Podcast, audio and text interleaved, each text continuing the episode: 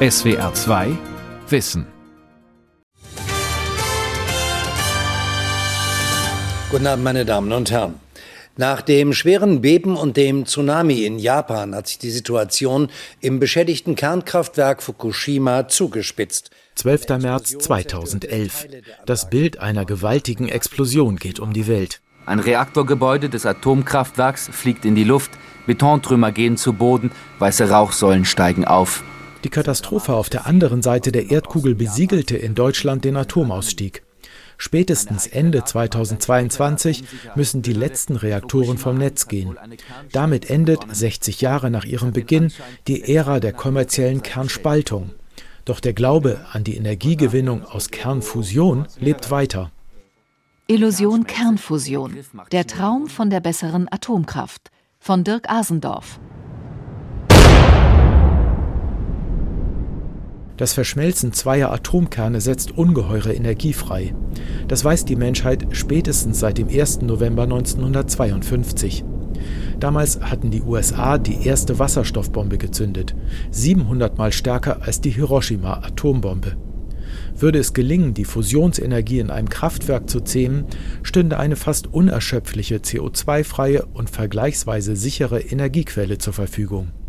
Eine unkontrollierte Kettenreaktion wäre unmöglich und die Menge des radioaktiven Abfalls fiele im Vergleich zur Kernspaltung gering aus. Kein Wunder, dass bereits seit 70 Jahren versucht wird, Fusionsenergie für zivile Zwecke nutzbar zu machen. Doch noch immer gibt es auf zentrale Fragen keine Antwort. Ich habe hier angefangen 1988, direkt nach meiner Promotion an der Uni Heidelberg. Ja, das hat er mich erkannt. Die Eingangsschleuse zur sogenannten Tokamak-Halle des Max-Planck-Instituts für Plasmaphysik in Garching bei München. Es ist die mit Abstand größte deutsche Forschungseinrichtung zur Kernfusion. Seit über 30 Jahren wird hier mit Plasmen experimentiert. Ein solches Plasma ist die Grundvoraussetzung jedes Fusionsreaktors. Plasmen sind sehr dünne und extrem heiße Gase, in denen sich die Atomkerne aus ihren Elektronenhüllen lösen.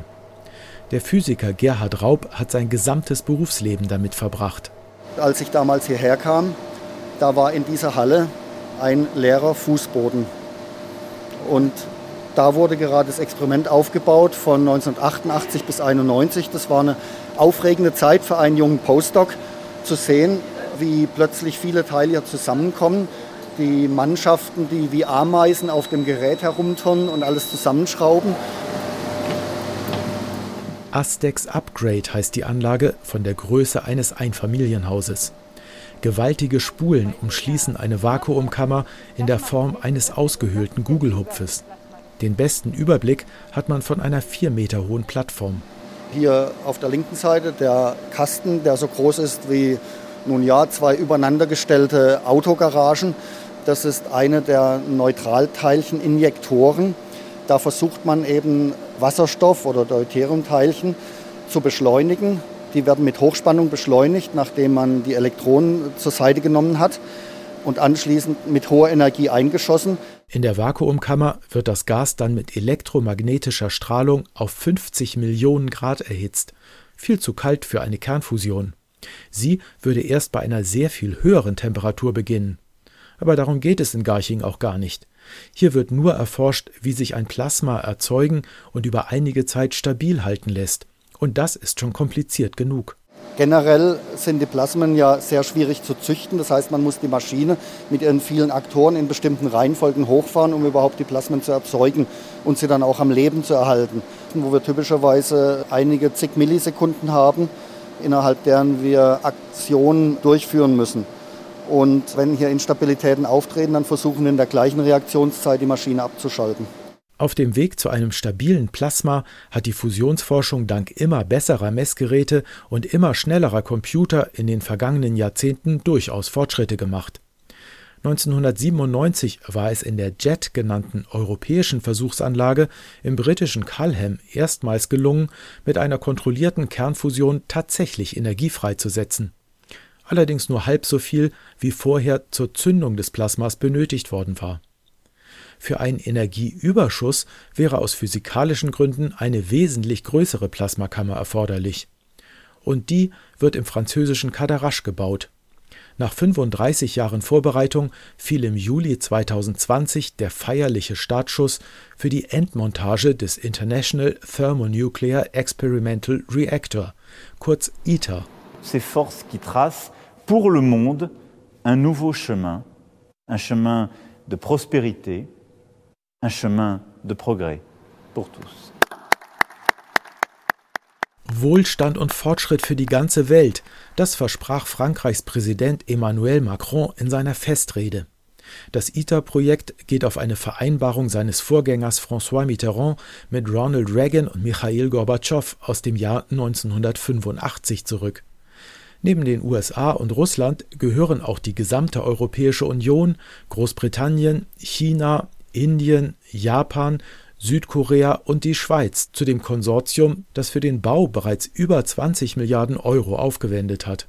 Nous aurons mis au point là une énergie non polluante wir erschaffen hier eine umweltfreundliche, CO2-freie, sichere und praktisch abfallfreie Energie, die es ermöglichen wird, die Bedürfnisse aller Regionen der Welt zu erfüllen, den Herausforderungen des Klimawandels zu begegnen und die natürlichen Ressourcen zu erhalten. Es ist ein Akt des Vertrauens in die Zukunft. Un acte de confiance en l'avenir. Man könnte auch sagen, eine große Illusion. Denn noch immer hat die Fusionsforschung für mindestens vier Grundsatzprobleme keine Lösung. Alle bisherigen Experimente konnten eine Kernfusion nur über Sekunden aufrechterhalten. Im ITER sollen es Minuten werden. Für eine kommerzielle Nutzung ist aber ein Dauerbetrieb über viele Stunden nötig. Zweitens, in einem Fusionsreaktor sollen die Wasserstoffisotope Deuterium und Tritium zu Helium verschmelzen. Während Deuterium in großen Mengen im Meer vorkommt, gibt es Tritium in der Natur nicht. Ein Fusionsreaktor soll es deshalb per Kernspaltung aus dem Leichtmetall Lithium gewinnen. Ob das wirklich funktioniert, kann auch im ITER nur ansatzweise erprobt werden. Drittens. Die innere Wand der Plasmakammer eines Fusionsreaktors muss den Kontakt mit einem bis zu 200 Millionen Grad heißen Plasma bei gleichzeitigem Neutronenbombardement dauerhaft aushalten.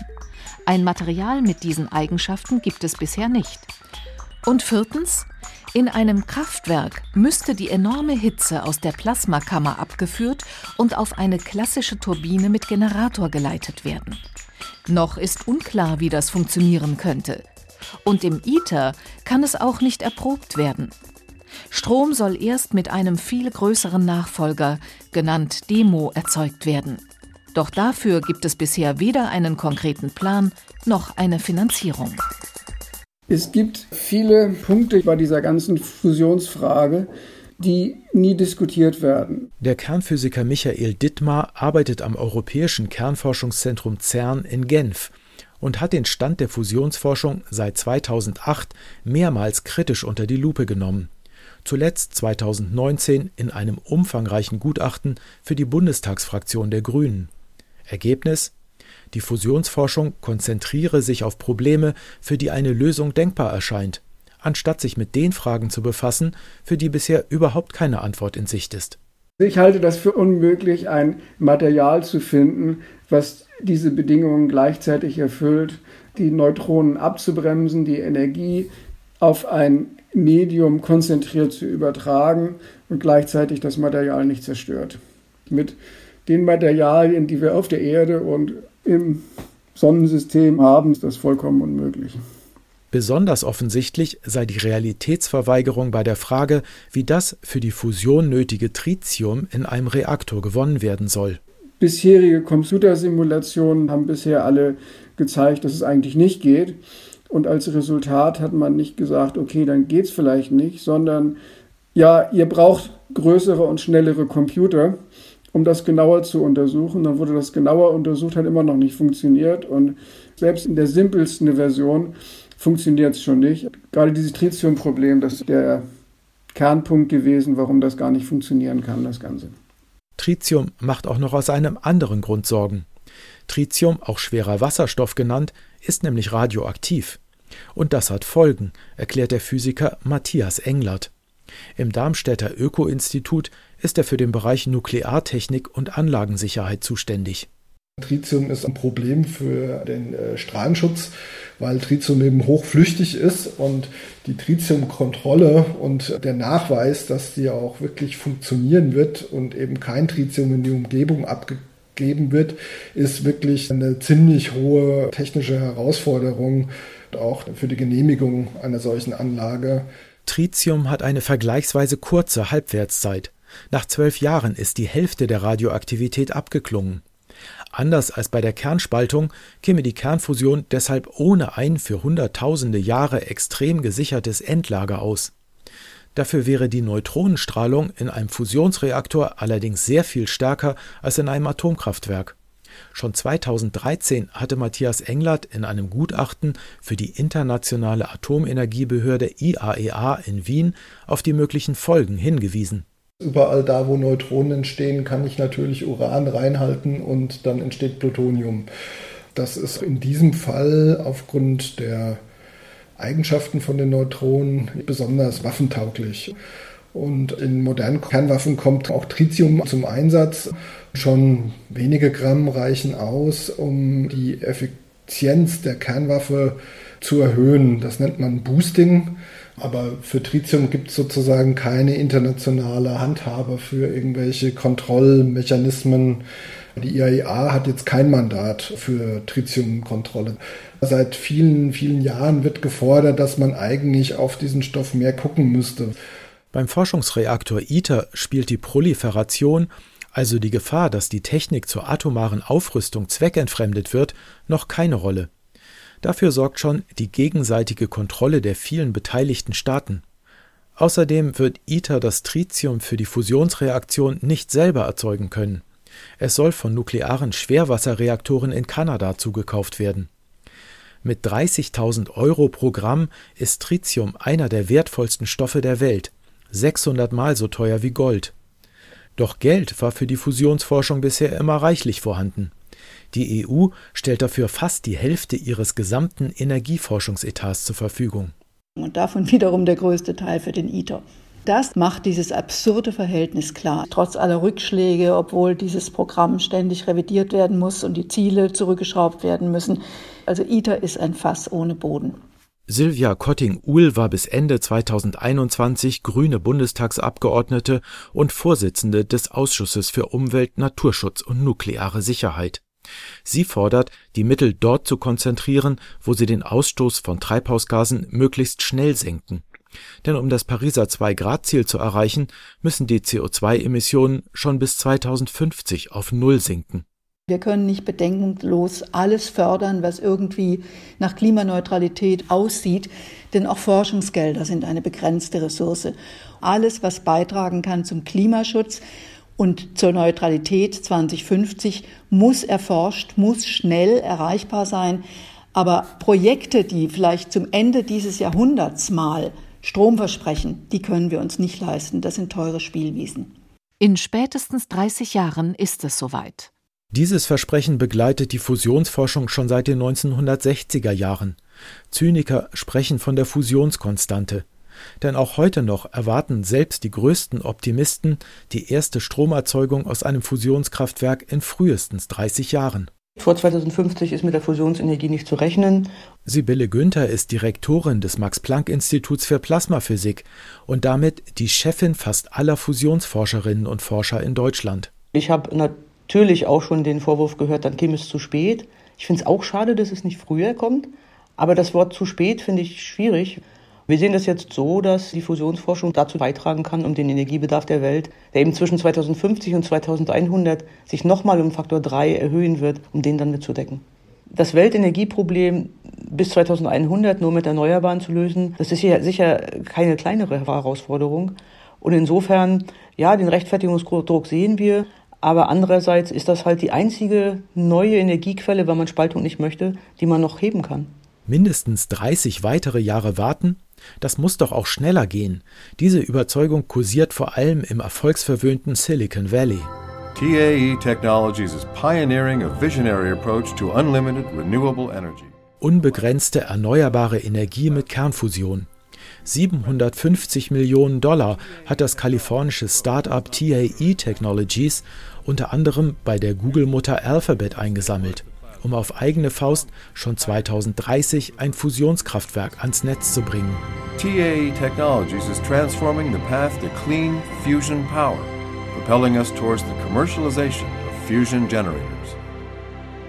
Mit ähnlichen Versprechen hat sich in den vergangenen Jahren ein ganzes Dutzend Start-ups gegründet. Zu den Risikokapitalgebern gehören die reichsten Menschen der Welt, zum Beispiel Microsoft-Milliardär Bill Gates oder Amazon-Gründer Jeff Bezos.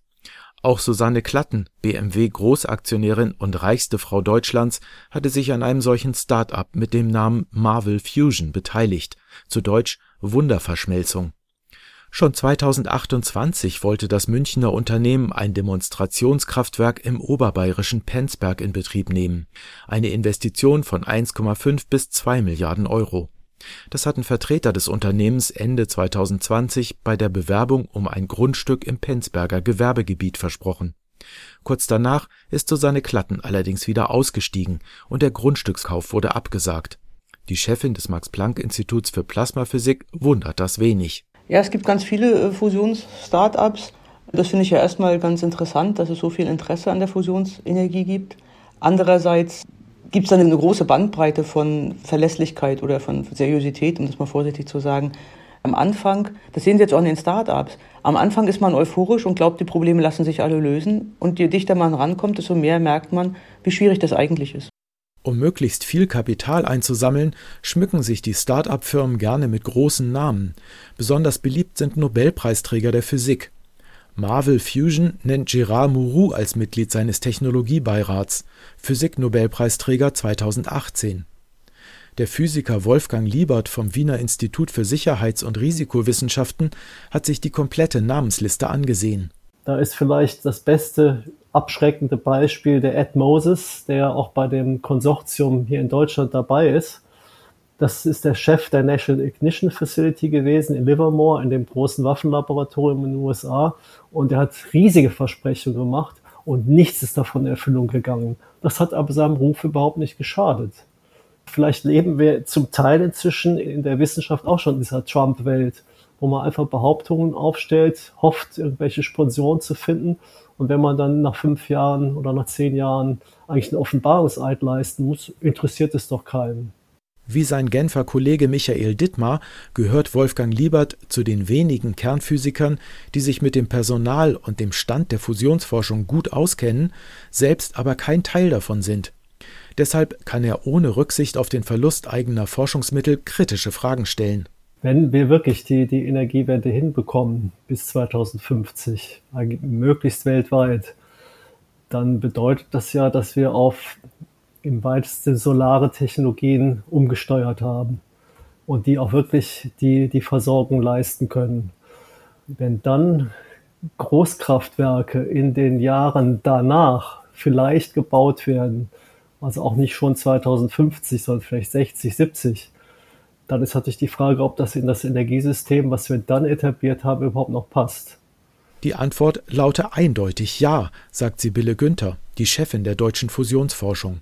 Ich finde es ganz wichtig, dass erneuerbare Energien entwickelt werden und ich sehe Fusion auch nicht im Konkurrenzkampf damit, sondern eher als Ergänzung. Zum Beispiel sagt man auch voraus, dass sich die Welt immer mehr urbanisiert, also 80 Prozent der Weltbevölkerung werden 2100 in Großstädten wohnen. Jetzt reden wir aber von Megacities, mehr als 10 Millionen Einwohner. Das ist nochmal eine ganz andere Herausforderung, solche Städte damit Energie zu versorgen. Ich sehe die Fusion da tatsächlich als einen Beitrag zur Energieversorgung in diesem Jahrhundert und nicht als den einzigen. Und deshalb finde ich die Nutzung der Sonnenenergie total richtig und wichtig. Die Ironie dabei, Solarenergie ist ebenfalls Fusionsenergie. Denn die Sonnenstrahlung, auf der alles irdische Leben beruht, entsteht durch die ständige Verschmelzung von Wasserstoff zu Heliumatomen. Unser Zentralgestirn ist ein natürliches Fusionskraftwerk. Auf der 150 Millionen Kilometer entfernten Sonne wird das Fusionsfeuer durch deren gewaltige Gravitation ganz von allein aufrechterhalten. Auf der Erde müsste ein Fusionskraftwerk aber sehr groß sein, damit die Kernschmelze nicht sofort nach der Zündung wieder in sich zusammenfällt. Doch mit ihrer schieren Größe würde die Technik nicht gut in ein Stromnetz passen, das vor allem mit dezentral erzeugter erneuerbarer Energie gespeist wird, meint Wolfgang Liebert. Und obendrein diese großen Magnetfusionsreaktoren, die unbedingt mindestens im Gigawattbereich sein müssen, also so wie große Kernkraftwerke und wahrscheinlich noch größer von ihrer Leistung, die sind nicht ständig verfügbar, weil immer wieder auch die belasteten Materialien der ersten Wand und dergleichen, da muss immer wieder ein Austausch stattfinden. Und man kann nicht damit rechnen, dass die erste Generation von solchen Reaktoren schon perfekt funktioniert. Also muss eher damit rechnen, dass man, wenn man vielleicht einen Pool von sechs Fusionsreaktoren hat, dass vielleicht drei oder vier davon im Betrieb sind. Forschung und Entwicklung der Fusionsenergie werden mit vielen Milliarden an Steuergeld finanziert. Doch den Bau und Betrieb von Fusionskraftwerken müssten private Unternehmen über den Stromverkauf finanzieren. Die grüne Nuklearexpertin Silvia Kotting-Uhl geht nicht davon aus, dass das möglich sein würde. Billiger Strom aus einem Fusionsreaktor, das ist genauso eine Illusion wie billiger Strom aus einem Atomreaktor. Ein Fusionsreaktor wird immer teuer sein. Der muss mindestens dreimal so groß sein wie ein konventioneller Atomreaktor. Und schon von daher, von dieser Anlage her, wird dieser Strom niemals billig sein können. In einer Zeit, wo wir dezentrale, ständig günstiger werdende Energieerzeugung zur Verfügung haben, die überall auf der Welt problemlos nutzbar ist. Warum müssen wir da zu einer teuren, zentral funktionierenden Energie greifen, diese Technik zur Stromerzeugung ist sinnlos. Von Stromerzeugung kann auch 31 Jahre nach Inbetriebnahme der Plasmakammer Astex Upgrade in Garching sowieso keine Rede sein. Auch wenn der Kontrollraum mit seinen Dutzenden Bildschirmen schon aussieht wie die Leitwarte eines Kraftwerks. Der Physiker Gerhard Raub verbringt hier viel Zeit. Hier im Kontrollraum, da werden die Experimente geleitet. Wir führen am Tag etwa 20 äh, bis 25 Experimentdurchläufe aus. Das ist das, was die Maschine von ihrer technischen Kapazität her kann und was wir uns äh, vom Strombedarf her auch so leisten können. Weltweit hat die Fusionsforschung noch keine einzige Kilowattstunde Strom erzeugt, für ihre Experimente aber schon enorm viel Strom verbraucht. Der Leistungsbedarf der Maschine ist etwa so hoch wie halb München einfach um einen Vergleich zu haben.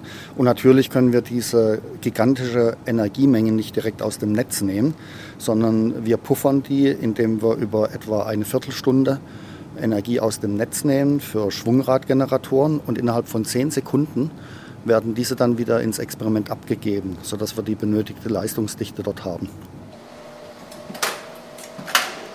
In einem anderen Gebäude des IPP, dem weitläufigen Campus des Max-Planck-Instituts für Plasmaphysik, hat der Elektrotechniker Florian Penzel seinen Arbeitsplatz. Also willkommen im ITER-Volumeter-Labor. Hier führen wir unsere Tests durch mit den Prototypenkomponenten. Die sogenannten Bolometer, die Pencil für den künftigen Einsatz im internationalen Forschungsreaktor ITER entwickelt und testet, sehen aus wie kleine Computerchips. Sie stecken in einer besonders hitzeresistenten Keramikhülle und sollen messen, wie viel Strahlungsenergie das gezündete Plasma freisetzt. Also diese Metallwiderstandsbolometer, ähm, die wurden ursprünglich am IPP entwickelt.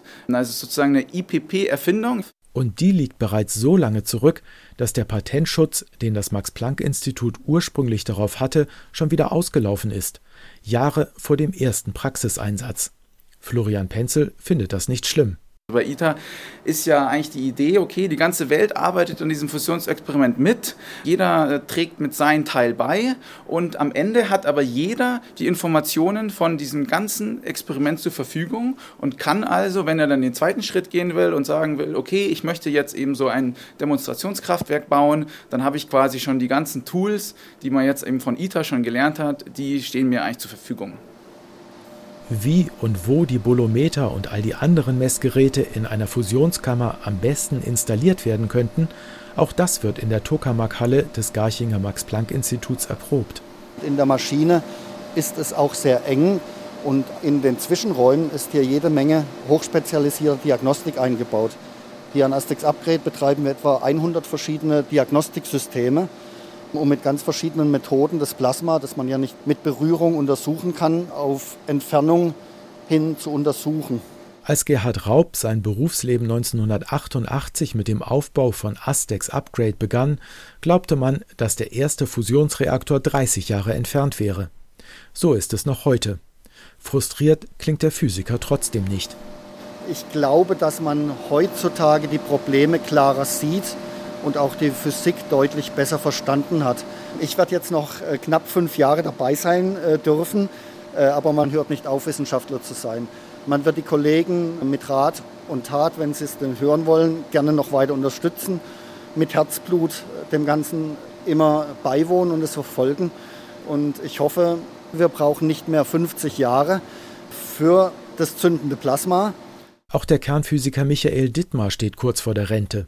Seine Bilanz der jahrzehntelangen Arbeit am internationalen Forschungsreaktor ITER hört sich allerdings ganz anders an. Von 1985 sind wir jetzt 35 Jahre weiter und letztendlich sind wir eigentlich keinen Schritt vorangekommen. Außer dass wir 20 Milliarden statt 5 Milliarden Euro in das Projekt schon investiert haben. Also mindestens viermal teurer, als was ursprünglich geplant war und erlaubt war. Und da sind weder die Experimentierkosten für die Jahre danach noch die nötigen Kosten, die diese Deuterium-Tritium-Experimente erfordern, enthalten. Mein Vorschlag wäre, dass all diese Punkte in einer offenen und ehrlichen Diskussion diskutiert werden.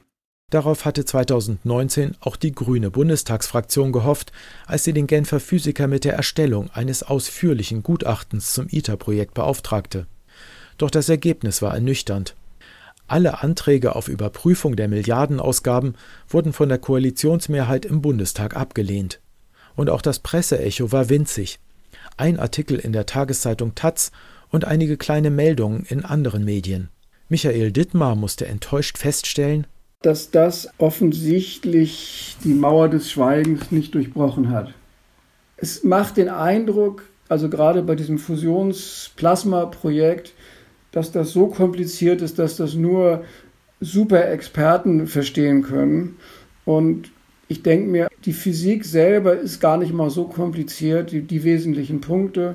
Ich würde mir wünschen, dass Wissenschaftler nicht so blind als Oberexperten akzeptiert werden, sondern dass man versucht zu verstehen, was die eigentlich behaupten, da einen kleinen Teil dazu zu liefern. Also das wäre doch ganz schön.